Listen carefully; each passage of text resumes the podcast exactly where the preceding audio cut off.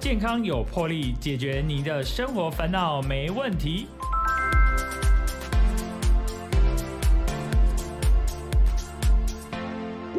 欢迎收听《健康有魄力》，我是主持人破哥。我们之前啊有看过这个韩剧很夯的这个《机智医师生活》啊，哦，就是有聊一些这个医生的一些为背景的一些状况啊，跟医护人员之间、跟患者之间的故事，那非常的温馨。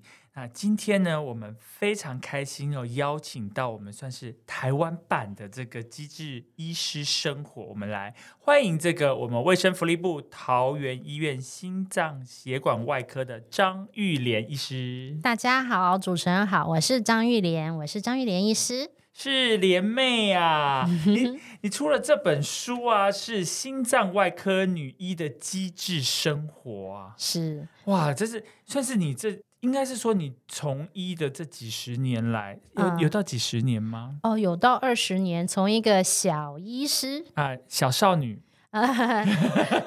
对，当年大家真的都是叫我莲妹，那现在大家都叫我莲姐了，有点感慨。医师哈就开始说，哎，以前真的大家都叫你莲妹，因为你刚进这行当当有有实习医师、住院医师的时候，大家都说莲妹莲妹。然后什么时候你有一天忽然觉得，我什么时候变莲姐了？是啊，那个感受冲击很大哦。是没错，就是岁月不饶人。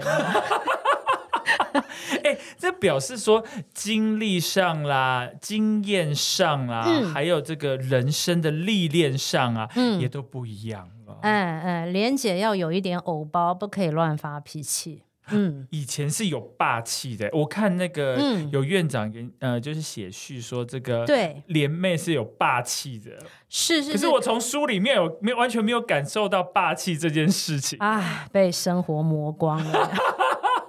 而且我们真的有年纪了，啊以前我们就是血气方刚，我们可能觉得说该怎么做就怎么做，教科书里怎么教我们就应该怎么做。可是事实上遇到实际的状况，然后不同的病患，或许我们还是这么做，可是其实有很多的不同的方式可以达到一样的目的。殊途同归，殊途同归。是。啊，你多看几次，或者是多。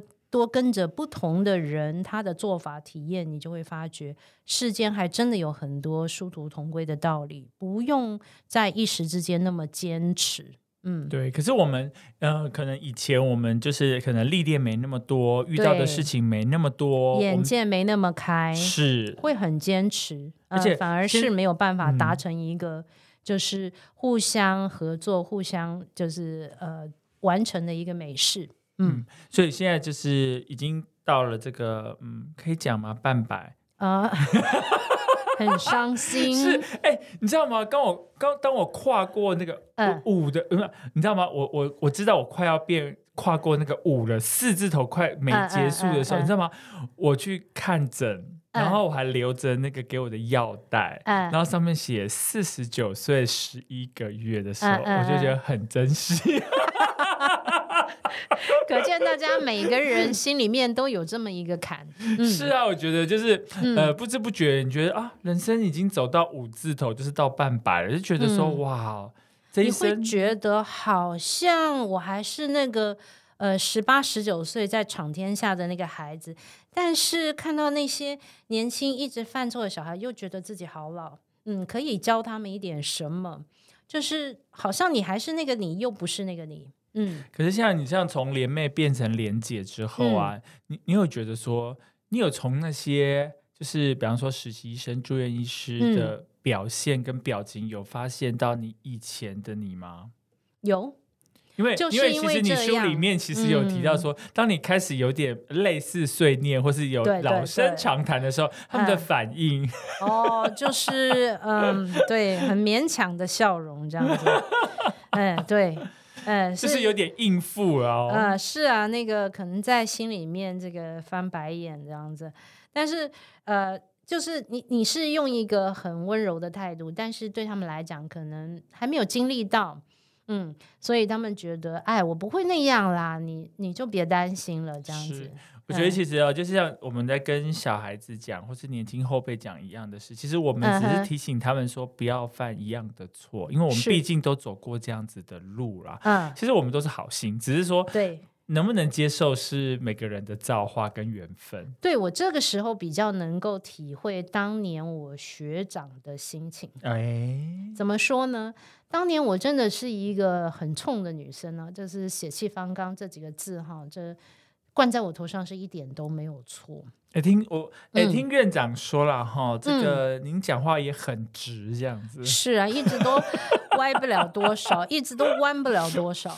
嗯，然后我记得我在住院医师第一年的时候，哈，呃，学长学长呃，就是教导我、教训我，我觉得口气有点严厉，嗯我还会顶。哦，对那个时候我会顶哦，但是其实这个时候我来看这件事情的时候，其实学长是在一个压力下做事情。嗯，他正在开刀，他会有一些呃语气上会有一些比较强硬，非这么做不可，因为他所知道的方法就是这个方法，嗯嗯，你嗯。千万不要再给我提其他的方法，就是比较强硬一点，然后他会指责你的错误，嗯，但是到我这个年纪的时候，我就明白，其实大家不是针对你这个嗯人，而是他要把这个事情做好。那他唯一能够指责你错误的是，因为他能教导你这些，是因为他曾经犯过这些错，是是是，嗯他走过这他才能路够教你这些东西。嗯，所以在我这个时候的时候，呃，别人顶我，我就默默收下了。啊当年我是这样顶别人的啊。那你要知道，这些会顶你的人，将来他们也会自我修正的，是，哎他们会是是了不起的呃工作伙伴。所以还是要有机会让他们成长。这，哎，我真的觉得自己老了，怎么办？讲这什么话？我还是教训那些小毛头好了，这才我啊，对吧？不会不会，你还是我心目中的莲妹、啊。谢谢，谢谢，谢谢。哎，所以莲妹怎么会想说哦，来写一个这本书啦？哈、嗯心脏外科女医的机智生活，其实里嗯头的内容，哦，大家会想说，哎，好像是医疗丛书，其实并没有，嗯其实不不是完全，不是没有，是不完全是。我觉得全是，像有讲到老了，真是不好。啊，我来接，我来接。我跟你说，这本书就是一个故事书，哎，故事书，是我的人生故事。嗯。因为我觉得，在我的十八、十九岁开始啊，二、十几岁开始在外面打拼漂泊的时候，哎，我是用尽全力冲刺的。嗯。嗯，那到我现在要五十岁，我在写这本书的时候四十九岁，那我发觉有一些故事，我会在比如说开道的时候跟聊天的时候，会不自觉的会跟晚辈他们讲，或者是跟同事他们讲，嗯，对，就觉得哎，这些故事好像还不错哈。那好像我一讲再讲，这对我来讲也是印象很深刻的事情。嗯那你把它呃集结起来写成书的话，哈，那这样子的话，因为你知道开刀房每一次的那个开刀的组合会不太一样嘛。是是是，如果你看同样的故事，那听过的人很荼毒他们呢。对，想说 莲姐，啊你讲过莲姐又来了，然后他还会帮你接故事的下一句，对对很生气。哦，你们在干什么？我我还没有讲到精彩。你破梗破梗，对对，然后后来好吧好吧，那就表示哎，你至少讲三次以上。呃是啊，都不知道自己已经变成那个白手宫女画当年那个白手宫。对不是，你是公主，不是宫女，OK？，对，然后我就想说，那我写成书好了。你知道王尔德他不是有一本书叫《棕树》？是，对他那时候那个那棵小棕树的时候，他觉得，哎，人生最呃最好的可能是在下一刻，在下一刻，就是呃，可能是你被搬进屋子里面当圣诞树，然后很多人围绕着你的那一刻。可是那一刻很快就过去了，而过去以后呢，他就觉得说，哎，我以前在森林里面啊，跟那些呃大树爷爷啊，还有什么树姐姐啊，还有微风啊。诶，我跟他们的生活的日子好像还不错，好美丽哦。然后在阁楼里面就讲给这些小老鼠听，那小老鼠就一个两个，一对两对，然后一群小老鼠过了一批又一批这样子。嗯嗯那听腻了他就走了，这样子。那所以我也是把我的故事写下来，那你看完了，你就可以放下它了。是，嗯可是我觉得这样子真的是除了平常哦，呃，让这些跟你一起合作的团队有听到您的一些生活的点点滴滴之外，嗯我觉得把它变成这个呃书籍的文字的部分，当然嗯。还有你手绘的这些，对，哇不得了了哈。嗯嗯，那就是一些心心血管啊、心脏的部分，对，很医学医学图案是我会的，然后插图的部分，呃，是一个叫巧心的女生帮我画的，非常可爱。然后我跟我的编辑总编辑说，我不要一个穿白袍、这个手臂环抱，然后带着听诊器的一个定妆照放在封面。不要那么严肃，真的。我这本书不是来教你减肥、教你养生、防癌的，真的。这本就是一个故事书。我甚至之前我想要把我的书名取作呃张医师讲故事，结果我的编辑跟我说 张医师这样怎么卖啊？现在已经没有人这样子取书名了。我说哦，好吧，好吧，好吧。那您觉得怎么取就怎么取好了，因为我觉得书其实是它的内容，然后是我沉淀下来就是写写给大家看的。哦，它会比我这些呃访问当中这些识人牙慧的一些呃小呃琐事还要更精彩。嗯呃，经过组织的。然后不管这本书叫什么名字，就如同我这个人，不管你是叫我张二毛啦、张四妹啊，或张玉莲啊，这基本上都是我。是是是、嗯不变啊，只是一个名称的不一样啊。对对其实这，本书啊，呃，就是呃，连妹就是应该不是在同一时间把它写完的吧？没。错。其实我之前在住院医师的时候，就会把一些呃很感人或很感慨的事情，就是写下来分享给我的朋友。那个时候是呃一个外国朋友，我还是用 email 用英文跟他写的。那虽然后来这个朋友呃已经好久没联络了，大概诶这段友情也没有了，但是有时候我把这些故事呃拿起来看的时候，我还觉得蛮回味的。嗯嗯那这代表为什么有一些事情值得一提或值得回味呢？代表你这个人付出过，是你经历过。所以其实，那我在想，我的文笔也不是太差了，至少是非常好啊。词词词有达意，那这样嗯子的话，我把这些故事写下来，我觉得还蛮有趣的啊。尤其像我我自己，我觉得书里面有一些是我自己想到自己当时的成长是很有意思的。诶，怎么说嘞？说比如，说那个时候，嗯，我在当医师给病人换药的时候，还是我不知道这个病人时候，对，我不知道这个病人，因为我刚去台中龙总，那这个病人已经呃三个月，他叫班长。嗯那为什么三个月呢？因为他就是得了这个胸骨，就是受到感染，哇，那个心包膜炎很严重的一个人，一直就是我们最怕的一个合并症啊。哈、嗯那胸骨你要把它咬掉了，胸骨就像它有很多这个缝隙，就好像那个珊瑚礁里面进了沙子，胸骨里面进了细菌，你是怎么刷洗都刷洗不掉的。那所以你必须把胸骨、软骨这些前面咬到咬掉了。那咬掉以后，那你心脏就暴露了。嗯哎，他就在那里跳，他就是一个外星人。那你必须用敷料给他 cover。嗯，然后你换药，那时候我看他们的换药真的好，我觉得是蛮残忍、蛮痛苦，就是也不得不这么做，六个钟头要换一次，那也就是一天有四次要打扰这个病人的休息。是，然后这个病人也因为中风，不知道哪一次，就是呃，他没有办法表达他自己非常清楚。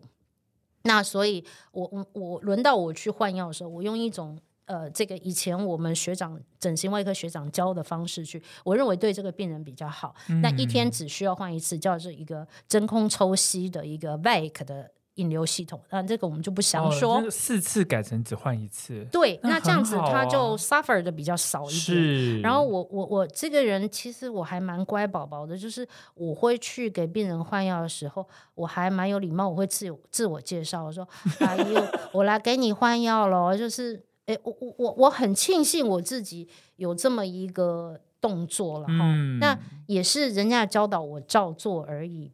那就是那个护士小姐就会跟我说，护士学姐就会跟我说：“哎呀，你不要念那么多啊！”然后那他意思都早就不清楚了，嗯那嗯张着眼睛这样子，然后有时候又呜哩哇啦的，不知道在讲什么。嗯，那后来有一次我在换药的时候，啊、那一天是中秋节，是是是，嗯，中秋节我要赶快换完药，然后我要跟着大家去那个主任的家里面烤肉。哦，对我来讲，我真因为那是的太期待。的新鲜的经验。对，然后我就想说，那总医师是很苦恼，他负责生火，要负责备料，然后，我们这些他说哦，我就要去做这些事情了。然后对，然后我们这些责任不在身上的，就觉得 我要去凑热闹，我要赶快换药这样子。好开心哦。，对，然后我去跟那个阿姨讲，就是说阿姨，我来给你换药。嗯嗯，然后我就看到她怎么眼眶里面有泪水流出来啊啊！这个是打呵欠的眼泪，还是真的眼泪？嗯嗯，然后还越流越凶。我说，我就问了一句说：“阿姨，你在哭吗嗯，？”诶，她结果他一字一句很用力、很勉强的跟我讲说：“今天是中秋节，我想要回家。”啊，他在那里怎么会知道今天是中秋节？对，我就哈，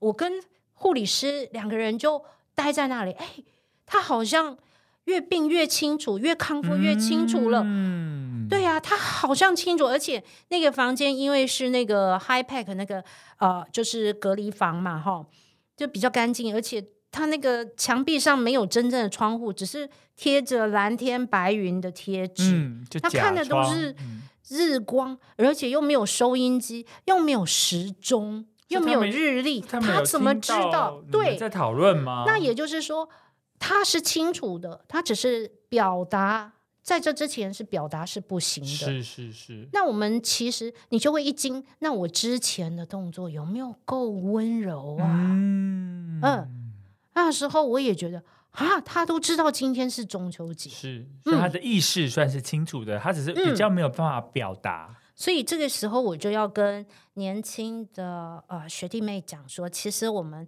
在每在替每一个病人服务的时候，哦、不管人家意识清楚还是不清楚，哦，我们讲话都要谨慎，在病人面前啊呃聊天对话的时候都要谨慎，不可以轻佻，而且对人家的动作要温柔。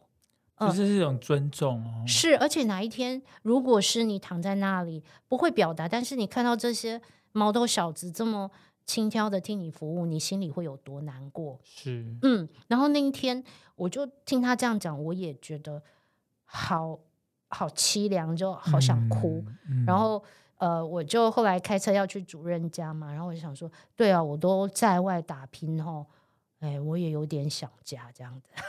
然后我就 我就停，就把车子停在路边啊，然后就打电话给我妈，打电话给我爸，然后就也不知道讲什么，但是就打电话。哎，有说中秋节快乐？没有，我们不是这么呃表面的人，我们的爱的语言里面，嗯，没有这些，但是就是打电话。嗯我们的爱的语言是行动，嗯，对，尤其是我爸妈跟我之间，嗯，我会做一些东西吃。嗯嗯，对我比较像是这样子的那种，我们比较是像是这样子的互动。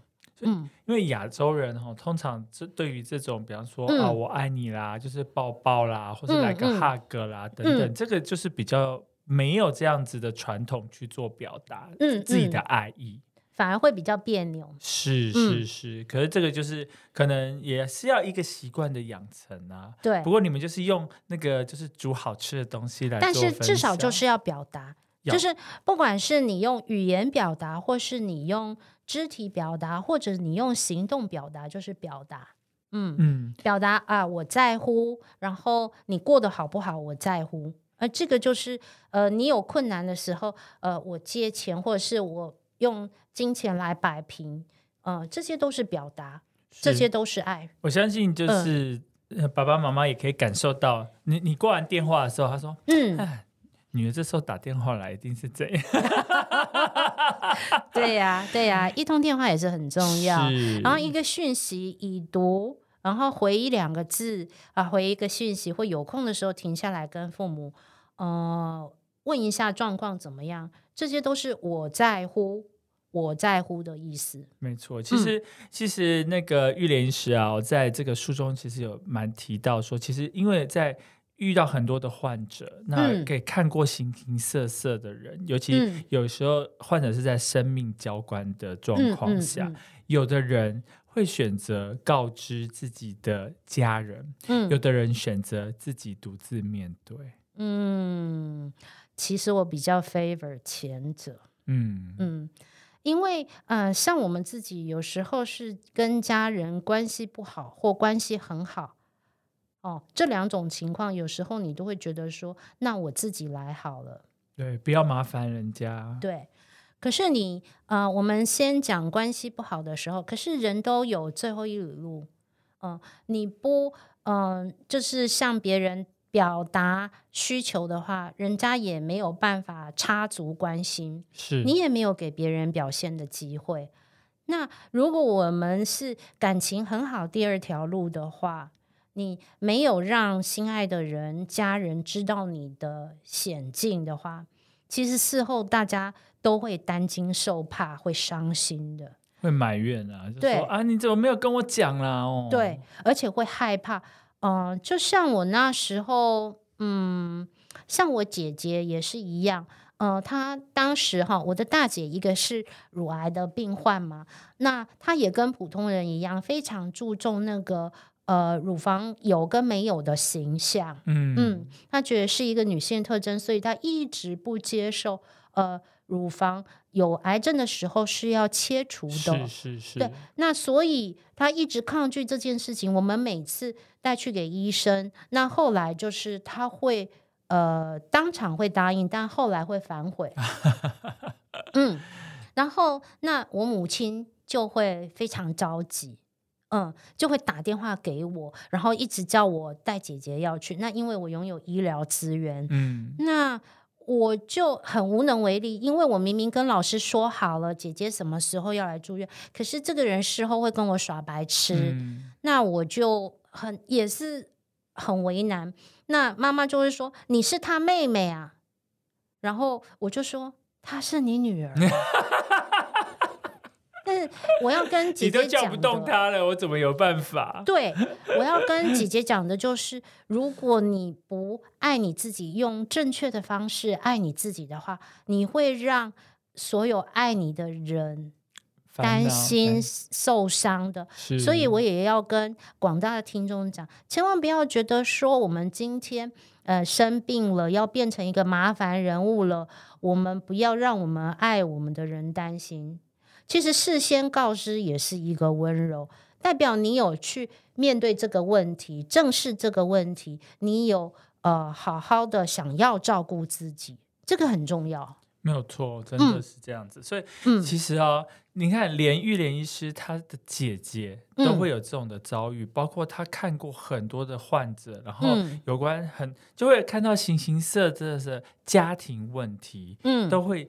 一一的在在他他的眼前哦，就是嗯血淋淋的、活生生的在展是现。啊，所以其实这种的生活历练跟体验，真的是呃，就是一辈子的啦。所以说，我们也是很，我觉得也很感激、很开心哦。是呃，遇到玉莲医师，可以把他的这些经历跟遇到的状况，可以把嗯它、呃写下来，然后集嗯结成册出书。是呃，不用说，哎，那个住院医师、实习医师听到的时候说啊，我已经会讲下一句了。这样其实，这样你就没有就不是为了他们着想啊，对，而且你就会想说啊，这样我还要继续讲下去吗？都破梗，你们这些人 真是真的害我觉得，嗯，那那我还要那害我还要再想不一样的故事吗？对。其实医护人员啊，我们比人家多的 blessing 就是我们得到的。就是升华还有沉淀，我觉得比人家多的是在这个 humanity，嗯呃，人文这方面。真的，我们看一个病人就是看一个家庭。嗯、我们在成长过程，比如说像我们读医学系，呃，一直没有出社会到二十五岁，是对。那其实像对，那其实像很多 二十二岁的毕业的大学生，他们已经在工作，是他们历练就会比我们快，然后成熟。嗯但是等我们一出社会以后，开始进入医院的时候，哎，我们反而成长的比别人快。对，嗯因为你看过很多的生离死别，对，然后那我也只是将我的人生经历讲出来。那事实上，像我同事他们看完我的书以后，他们说：“哎，我也写，我也想来写书，哎，哎，因为他也有他的故故事事想要讲给大家听。其实我们这份职业真的是一份嗯很好的祝福。真的，真的，嗯真的，我们今天非常开心哦，邀请到这个张玉莲医师啊、哦，她最近出了一本书，是《心脏外科女医的机智生活》，里头的内容非常的精彩。玉莲医师说，这其实就是在讲一一份故事书，一本故事书了。哈、嗯那希望大家有空也可以买来。看看，那我们现在先休息一下，进一下广告，等一下再回来听我们的莲妹继续说故事。谢谢，谢谢。 긴상9 6 9 Chillax Radio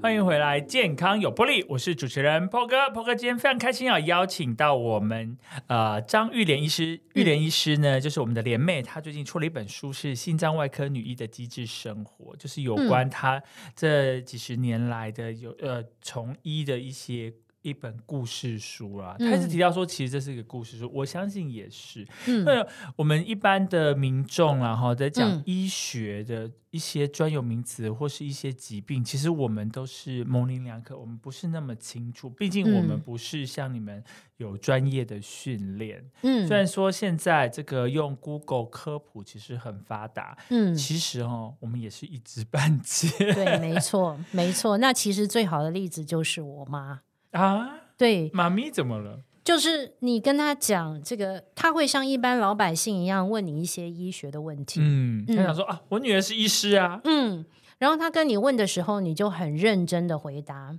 你讲完他听不懂，然后讲完以后，然后啊，那个是怎么样怎么样啊？哈，我刚不是讲了吗？所以 从你妈啦，或者是你老公身上，因为我老公也不是学医的啦，你就可以知道一般大众他们的听法要怎么样提纲挈领给他们，然后要转换的非常的白话，然后要有一些比喻哦，他们才能够真正听进去。他们是我两个很好的练习的对象。每次问的那些问题，如果我没把他们搞懂的话，我觉得大家也听不懂。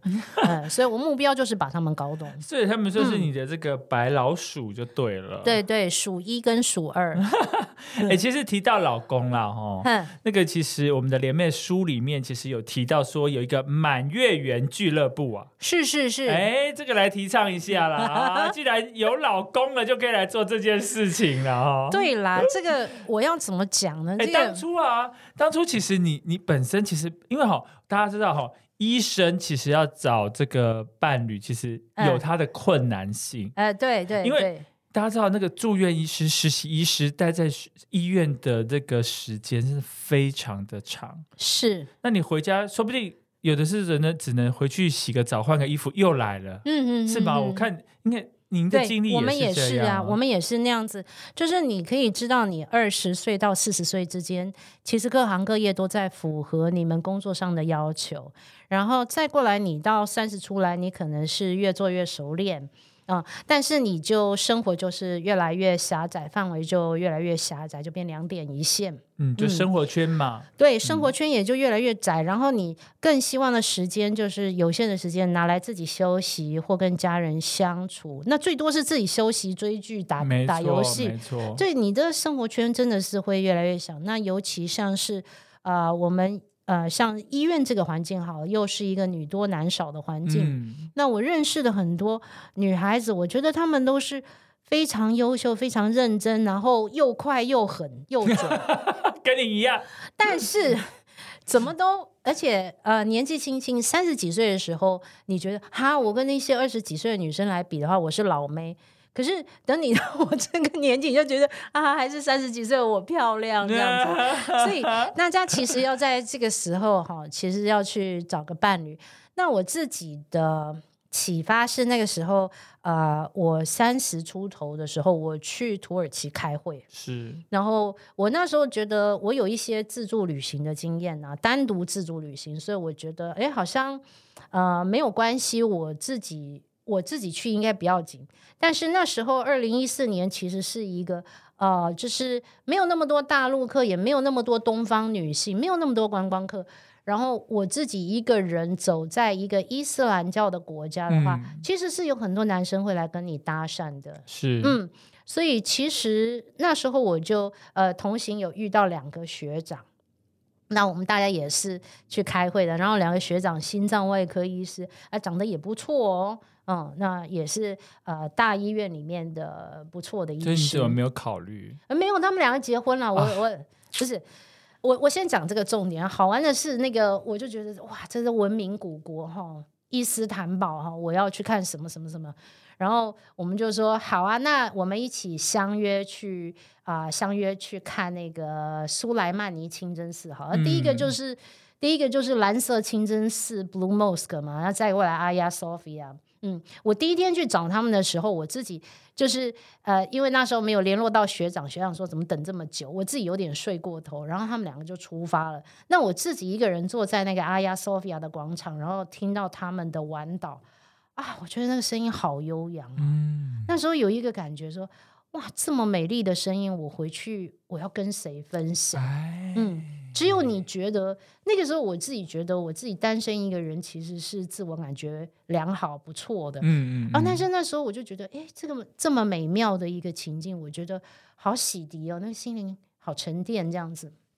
我想要跟人分享，哎，可是我好像没对象哎、嗯对，那是第一个。然后第二天呢，我们就约好了，然后我们要去那个苏莱曼尼清真寺，结果才坐那个轮船才坐到山脚下，因为它是在山坡上嘛，这个嗯，苏莱曼尼，我们到了那个港口，我们才走到一半，那两个学长呢就去买，就是看到人家那个欧式餐具组哈，就是那个餐具组的店，他们是。觉得很精致，就进去，哎，哇，这不这一进去买这不得了，两个半小时，这么久，然后那个英文呢，我记得我那那两个学长，他的英文也没有我好，但是他怎么能够聊得那么开心愉快？因为土耳其人不会讲英文，嗯。嗯，他们居然能够杀价，然后达成协议，然后在那里干杯那个苹果茶这样子，我就看着那个时间，天呐，那个苏莱曼尼清真是四点、两点、三点、四点、四点半，我受不了了。然后我就我就我就跟学长讲说，学长，我我我我我我自己先上去好了。嗯嗯嗯我本来是觉得我自己不能一个人走的，是结果我就自己先上去。那其中一个学长，嗯，我觉得他是比较有绅士风度，我一直都对这个学长我觉得蛮喜欢的，包括他在手术台上教我很多东西。然后他就想说，哎，这样不太好哈，学妹自己一个人跑。然后他就说，张玉莲，我跟你一起去。嗯哎，我那时候就觉得学长以后我也要像你这样子会照顾别人。然后我们我就走得很快嘛，走在前面。然后后来他就跟在后面，然后后来他又走走走走着，他又叫了一声玉莲，我说我就回头说什么事？然后他说他又看到人家那个给观光客买那个纪念品店，我要买东西。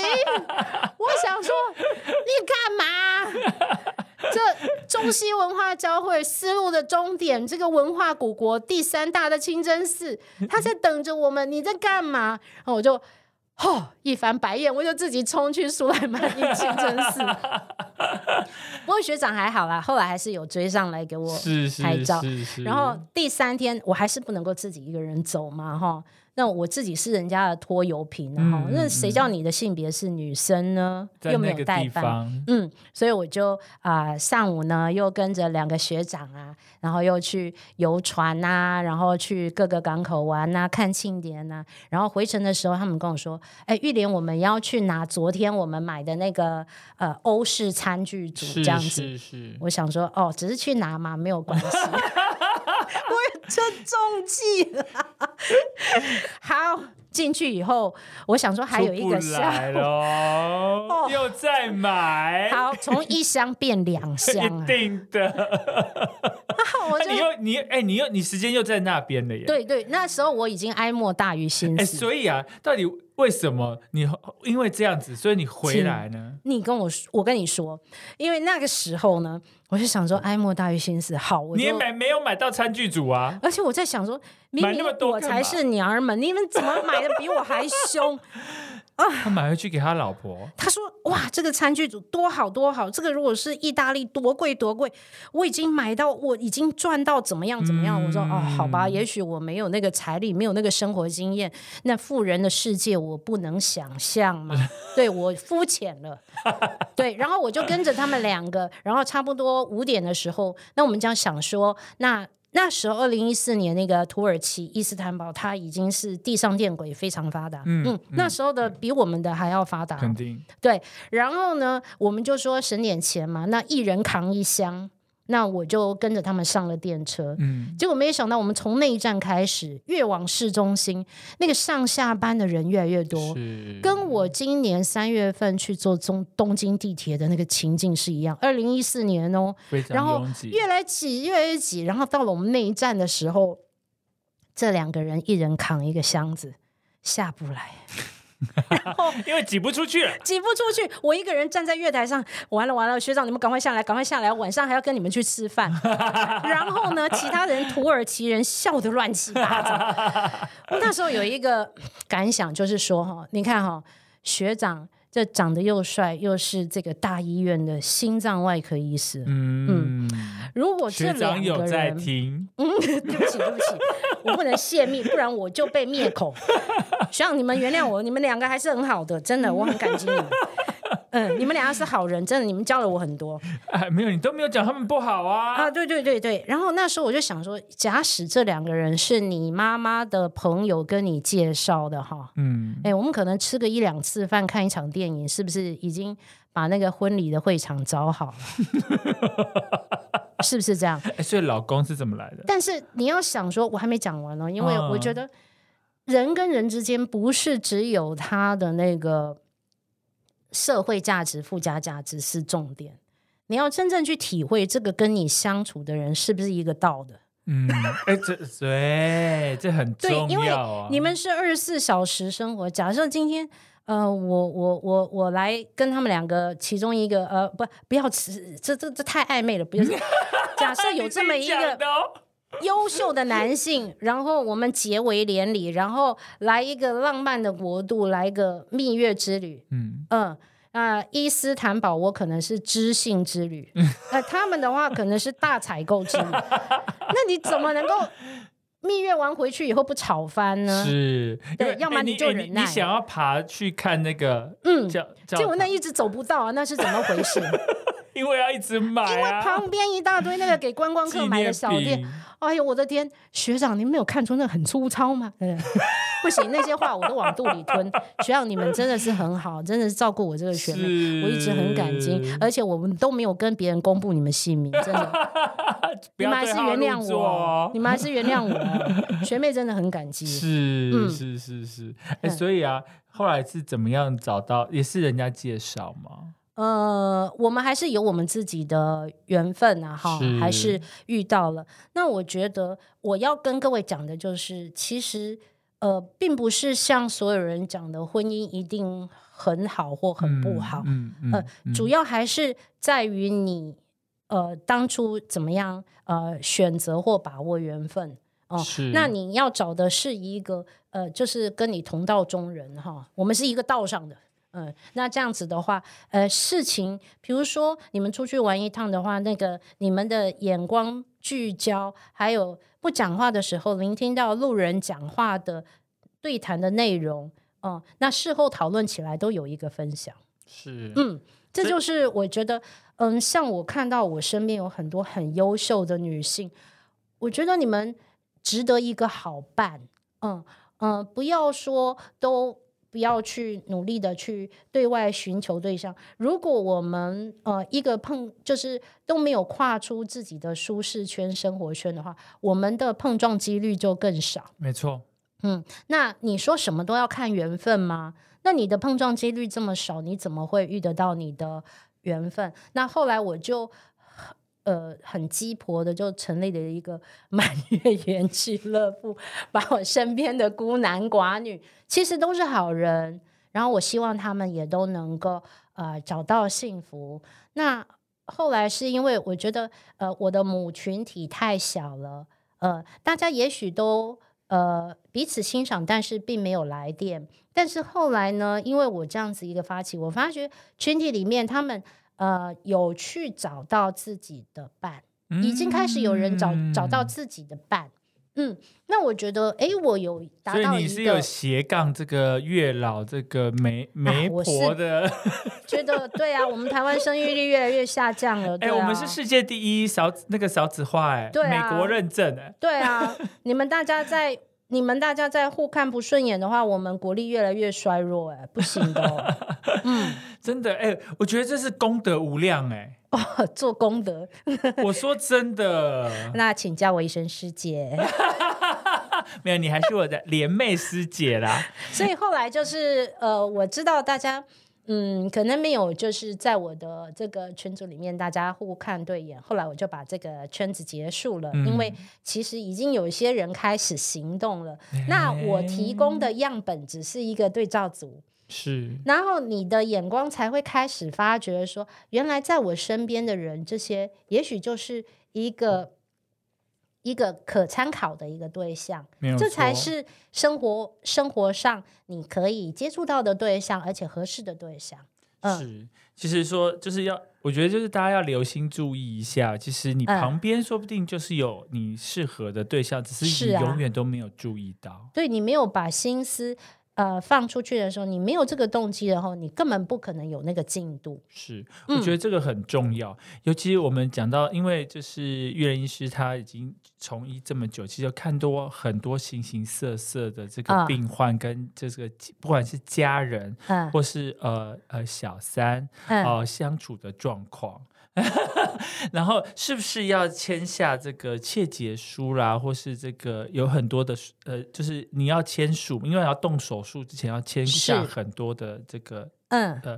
的部分要做签名。嗯，那所以其实反推回来，我觉得说哈，为大家单身的呃朋友们嗯找个伴，嗯也是一件非常重要的事情。这不是嗯说跟医护关系是有脱离的哦。嗯，因为其实当一个人在这个就是病危，或者说嗯你要动手术的时候，嗯你是脆弱的。对，那我们刚刚其实前面有提到说，是不是要告知我的亲属嗯。哦这件事情？那你连亲属都没有的时候，你就只能独自面对嘛。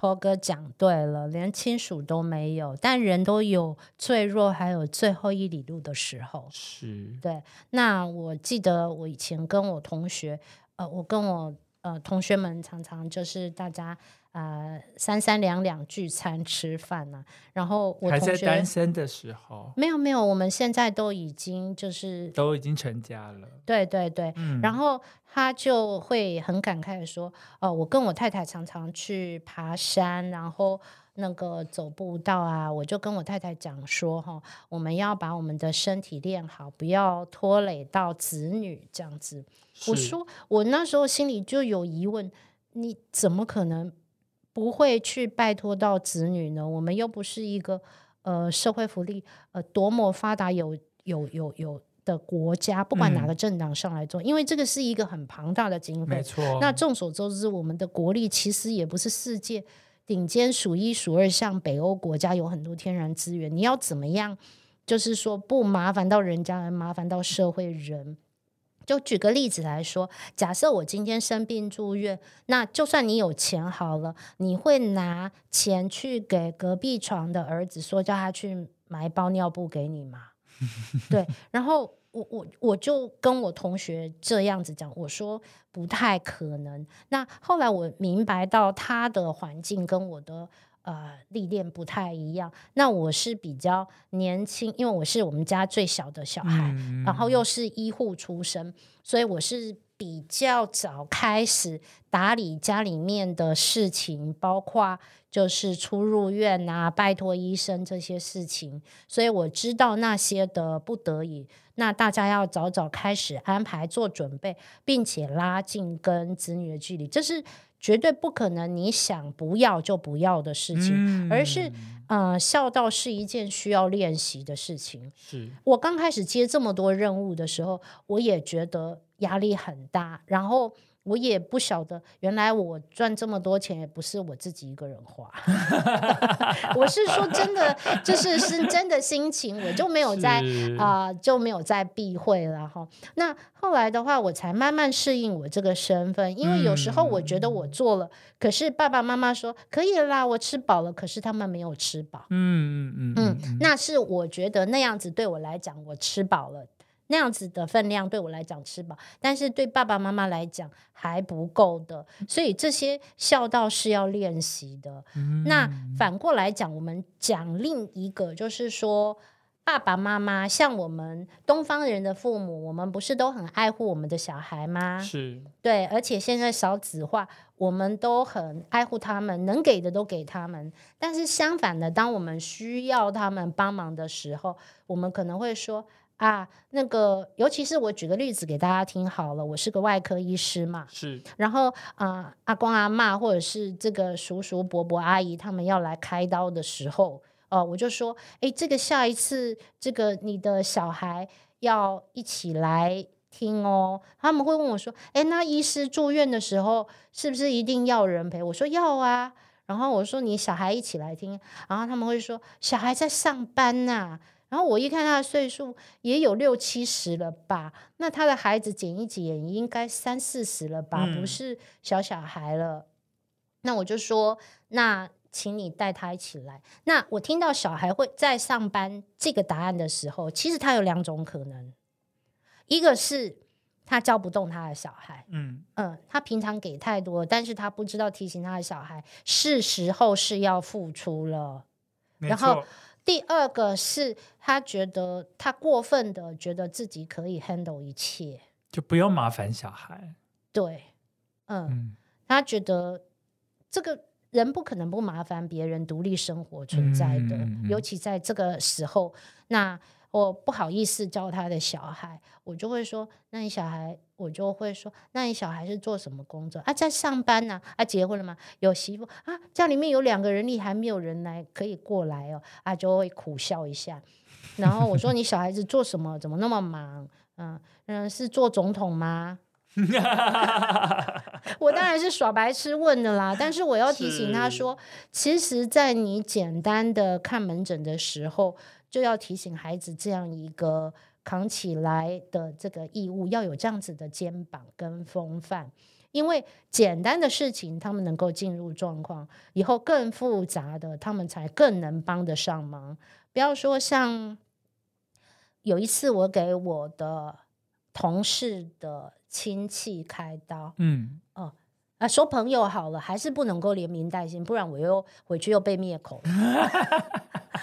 那他们只有一个孩子，一个儿子，嗯，说来陪爸爸妈妈，可是我永远都是看到这个儿子，呃，三十岁了，在陪客床都是，呃，医生来查房，我啦哈，就是没有跟我目光接触，在玩手机的，一直嗯玩一直玩这样子。嗯然后呃，开完刀以后，呃，冬天嘛，我就看着他妈妈病患本身，我说这个怎么穿的这么不舒服的裤子，怎么没有睡裤？是然后他是说我儿子给我拿来的。哦 对啊，其实照顾妈妈妈妈，我们早一点开始，哦，也要练习才会好。然后还有就是爸爸妈妈不要说因为是儿子养法就要不一样，嗯嗯，其实多教他才会多熟练，他也更能够进入状况，让他表现一下嘛。不要说今天自己是女生，生的是儿子，然后在你生病的时候，他连内衣内裤在哪里都找不到，嗯长什么样子，有什么衣服他都不知道。嗯对，凡事真的都是需要练习的啦。嗯，大家对这个问题要开放一点，早点接触。嗯，嗯因为呃，其实大家大家都会遇到生老病死，没错，所以其实大家其实这个观念啊，我觉得玉林是很好。我觉得越把这些事情或是这些故事分享给大家，嗯大家就能越早去，就是多多少少去多说，就是了解一些这样的状况。除了刚刚其实提到，就是我觉得哈、玉林师真的是，嗯，他他就是很。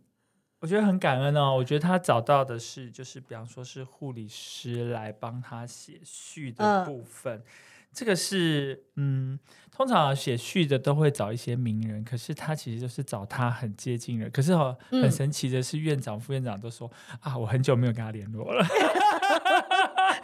谢谢。呃，不过他们临时可跟你们可可抱佛是呢，可是 嗯他们都丝丝入扣，一字一句的写的非常完整，描述也很完整的这个呃玉兰医师就是当年年轻的我啦，，对表示对 他们对医师年轻冲动的我，印象深刻啦，一辈子都不会忘记。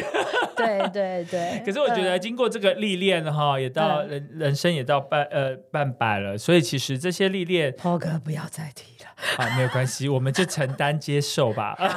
刚开始都是不能的，我跟你讲，对对，很抵真赖。的。嗯可是我们把这些嗯。人生的经验，我们嗯。走过的路、看到的故事，我们把嗯。它。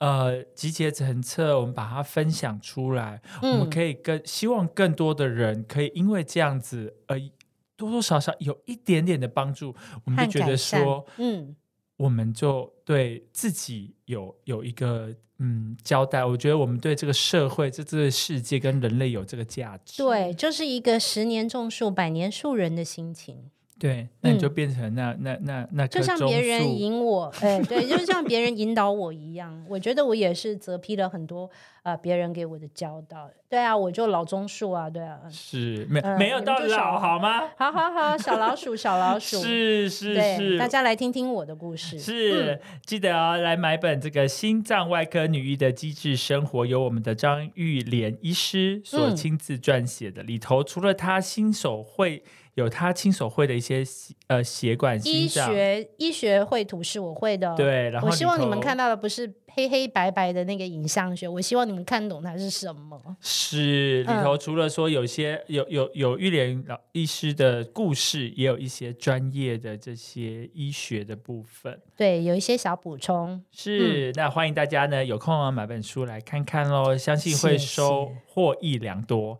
嗯我们今天谢谢玉莲医师，谢谢大家，再见。